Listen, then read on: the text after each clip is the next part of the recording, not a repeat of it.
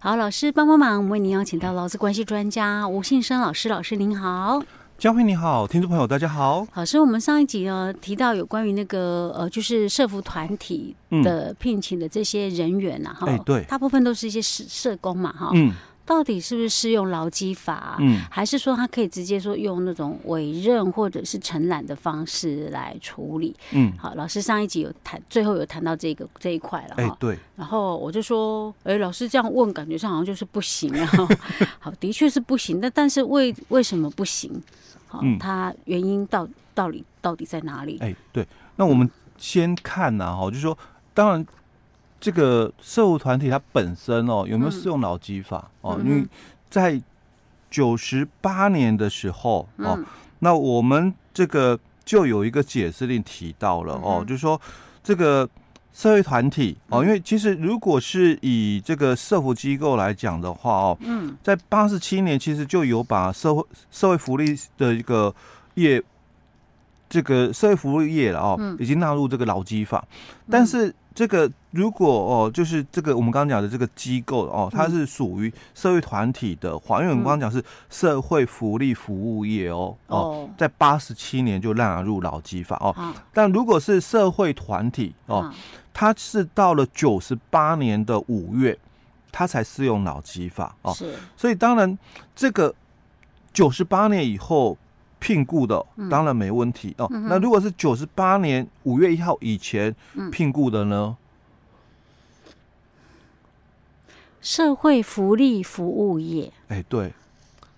然后他又有一个社会团体。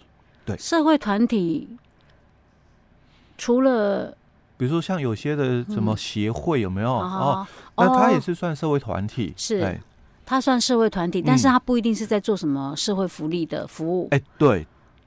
那 OK，可是社会团体就是九十八年的五月一号起就适用劳基法了，所以基本上啦，嗯、最晚的点啦，嗯，哦，就九十八年的五月一号哦，okay, 就已经适用了哦。那如果之前聘请的劳工？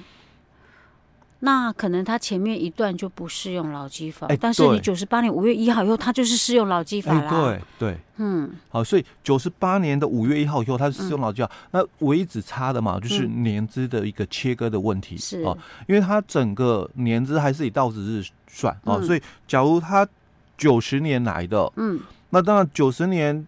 开始起算他的年资嘛，哦，嗯、只是说从九十八年之后，哦，九十八年五月一号以后才有劳基法的一个适用嘛，所以劳基法讲说，哎、欸，那你有特休，嗯、哦，那你有这个退休金，哦，嗯、等等这些嘛，都是九十八年五月一号以后，哦，但是他的年资起算嘛，嗯，还是要从九十年算，哦，嗯、所以当然特休没有问题，因为这个到职日开始起算，哦，嗯、最大的问题应该会在退休金。哦，因为是，因为退休金的话，就牵扯到就是，哎、嗯欸，那适适用劳基法释法之前的年资呢，那要怎么算？是哦，那当然释法之后没问题哦。嗯、可是因为释法之后，它牵扯到又有两个问题，因为又又涉及到九十四年的那个劳退薪资的切割的问题哦。哦那就又有旧制保留年资.哦，那旧制保留年资就又切嘛，适用劳这个劳基法跟没有适用劳基法的哦，大概有这几个切割点了哦。但我们是复杂，哎、但我们今天不讨论。哎，对，暂时先不讨论这一段，嗯、我们暂时就先只讨论，就说那他们哦有没有适用劳基法？所以我们刚刚讲到，其实、嗯、在九十五、九十八年的五月一号以后，嗯，就适用劳基法，那就适用劳基法。那问题是，老师。我虽然是这个行业适用劳基法，嗯、哦，那我不，我聘请的人一定也要适用劳基法吗？欸、这这个就要看管理的这个细节的一个部分哦。因为我虽然是适用劳基法的事业单位嘛，哦，但是我跟我所聘请的人员之间，嗯，到底是不是劳动契约？嗯，哦，还是说我们上一集提到的，嗯，我是承揽委任关系，是。哦，那就要看你们双方之间的嘛从属性，哦，因为我们在之前节目一直谈到嘛，嗯，你如果具备了劳工的一个特征，哦，你具备了这个从属性哦，哦，那虽然你签的是委任契约，或者是承揽契约哦，但你有从属性的身份在，你还是劳雇契约。哎，你是劳工的嘛？那虽然你们的形式上签承揽委任哦，但实际上你就是劳工啊，所以你的契约就一定是劳动契约，因为我们劳基法二条六款讲的很清楚，因为修法之后，它很清楚标示的，就是说，只要你们是有从属关系，然后早期讲的不清楚了，约雇劳。雇关系的就是劳动契约哦，那后来就讲得很清楚了哦。那你们只要是有具备从属性的一个关系的话哦，那你们就是劳动契约。嗯哦，那基本上我们劳动契约三个要件也是讲得很完整，就是第一个从属性，嗯，那第二个哦，劳方提供劳务哦，那另外一个就是资方给付报酬啊，那所以。基本上只要具备了从属性哦，那就是雇主他没有指挥监督，或者是没有去命令这个劳工哦，那劳工对于整个工作的一个过程哦，他是有完全的一个自主性的哦。那这样的话，当然他就可以算委任或承揽是哦。哎，所以那到底社工这样算不算？所以他基本上他只有一个说。时间很自由，嗯。哦，对啊，他时间是很自由啊。哎，因为我要去拜访的这个、嗯、这个家庭嘛，嗯、那也不是随便，呃，我我我想要的时间就可以去嘛，人家配合人家那边的时间嘛，对对对哦，所以我也没有说很就，因为我我也只是配合对方的一个家庭的一个时间哦，是。但是我可能还是要，嗯、呃。按照机构所谈的，就是说，哎、嗯。欸，几点上班，几点下班，哦，那这样的一个部分。哦、那如果假设机构没有限制，哎、欸，没有约束我，你只有把那个案子做好，哎、欸，案子做好就好。好，那有没有涉及到这个指挥监督的问题？除了，因为我们只是说你上班时间弹性自由，好，那今天如果我没有办法去，嗯，我可不可以找人替代？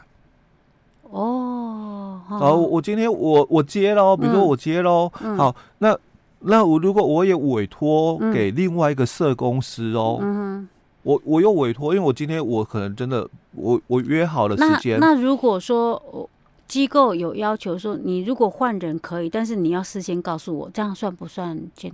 哎，这个就是涉及到就是说 监督管理，哎，对，因为。你如果只是基于哦、嗯、哦，就是说礼貌性的告知，嗯哦，那还是说你要先取得我同意？哎，对，因为我们在在意的是哦，嗯、比如说呃，我先跟那个弱势家庭谈了，嗯、因为今天我临时有事情、嗯、哦，那我换另外一个人来帮你服务，对，他也接受了、嗯、哦。那因为我不知道说另外的那个这个。规定了哦，就我们假设哦，说也也允许是可以这样的一个模式作业。哎，我说那我今天因为我人不舒服哦，我请我们另外一个社公司过去服务啊。那这个弱势家庭哦，被访视的一个弱势家庭，他也答应的情况下哦。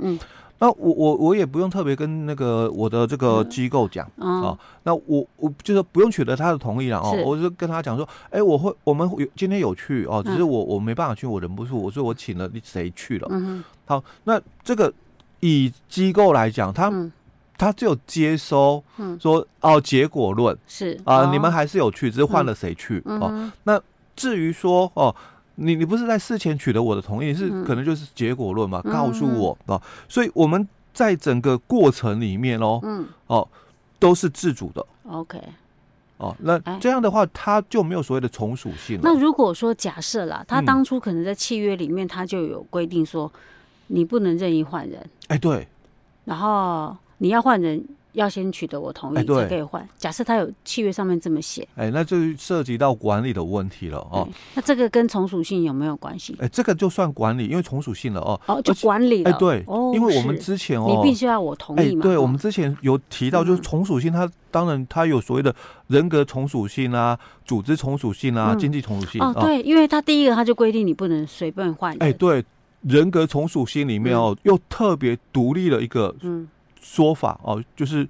你的这个劳务专属性的问题哦，嗯、我我是不是一定要非我去？嗯、哦，那我可可以找人替代？嗯，哦，那在人格从属性里面又特别把这一段哦、嗯、哦，有有些的学说是认为说，哎，这也可以单独成认为就是一个要件。哦、OK，好的。好，那另外还有就是我们也提到过、嗯、哦，就是说有些这个法院的判决哦也提到了，只要有部分的从属性哦。嗯哦，那那就是劳动契约了，劳动关系的哦。那有一点点，一点点，不是说我们刚刚讲的那个三个从属性或四个从属性，通通都要有哦。只要有一个，只要具备了，哎，我们就 不用再探讨下去哦。就原则上，我们先探讨是人格从属性嘛。是。那人格从属性看不到了，或者是这个劳务的一个。专属性的一个问题哦，能不能找人替代的问题哦。嗯、好，我从这边看不到，因为从来也没有发生类似的情形啊。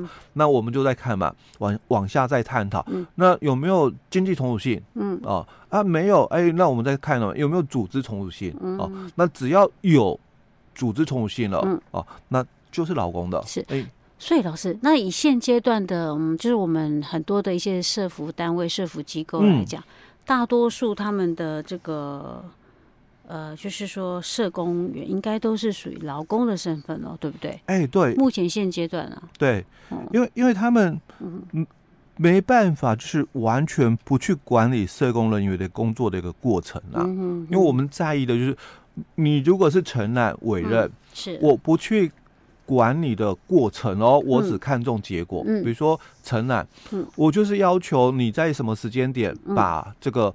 工作哦，如期做好，嗯、做到我要的品质嘛，嗯、这是承揽。嗯好、哦，那一样委任的话，我们也就是把委任的事项哦、嗯、哦，我交付你的委任项，你把它处理好，嗯哦就好。至于你中间怎么去完成它，欸、你用什么时间去完成那个，我就不管，我我都不管。嗯哦，因为像特别是委任可能会多涉及一点，嗯、不要违法。啊哈。哦，对我我委托你帮我经营事业嘛，哦，嗯、那公司哦。